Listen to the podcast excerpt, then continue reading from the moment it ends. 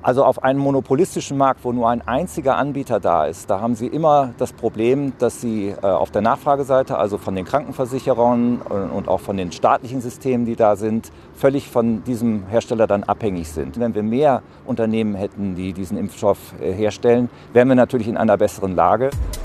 Report Mainz fragt Professor Wolfgang Greiner.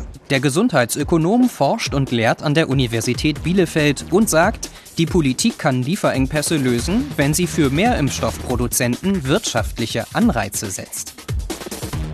Herr Professor Greiner, warum gibt es bei Impfstoffen immer wieder Lieferengpässe? Also speziell bei den Impfungen ist es so, dass man einen sehr langen Vorlauf hat äh, von der Produktionsseite, bis es wirklich zur Nachfrage kommt. Und man muss sich gerade bei Grippe zum Beispiel auch vorher äh, abstimmen, welche Art von Grippeimpfung man eigentlich will. Bei anderen Impfstoffen, die praktisch nicht saisonal äh, sich ändern, ist es so, dass man besser planen kann. Aber selbst da ist unklar, wie die Nachfrage sich entwickeln wird. Wir haben jetzt gerade das Beispiel, dass äh, die Nachfrage sehr stark angestiegen ist, weil sich mehr Leute impfen möchten. Darauf war man nicht eingestellt, das hat man auch vorher nicht erwartet. Und so entstehen dann eben Lieferengpässe. Warum gibt es so wenig Hersteller von Impfstoffen?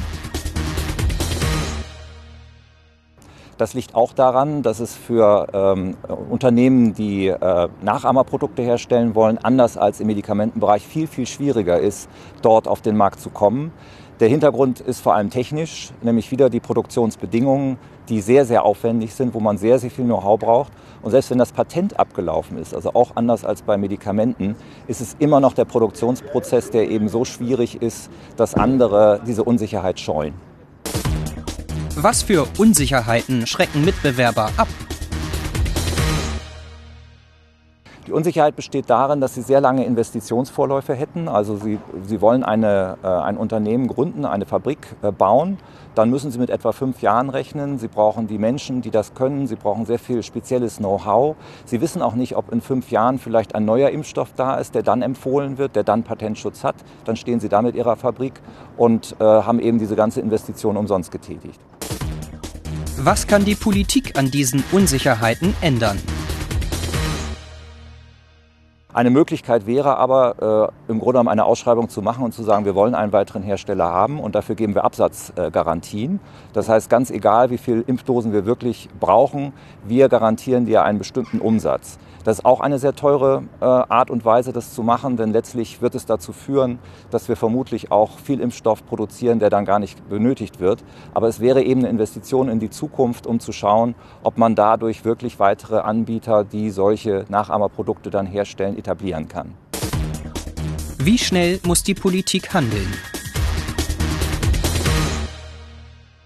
Man müsste sich da zumindest im europäischen Zusammenhang äh, entsprechend koordinieren und sagen, wir als EU beispielsweise wollen weitere Hersteller haben, vielleicht sogar in der EU selber, äh, um hier mehr Auswahl äh, stattfinden lassen zu können. Also wenn man das wirklich angehen will, wenn man sich zum Ziel setzt, hier entsprechend weitere Anbieter zu etablieren, dann müsste man sehr schnell handeln, weil der Vorlauf ist sehr lang.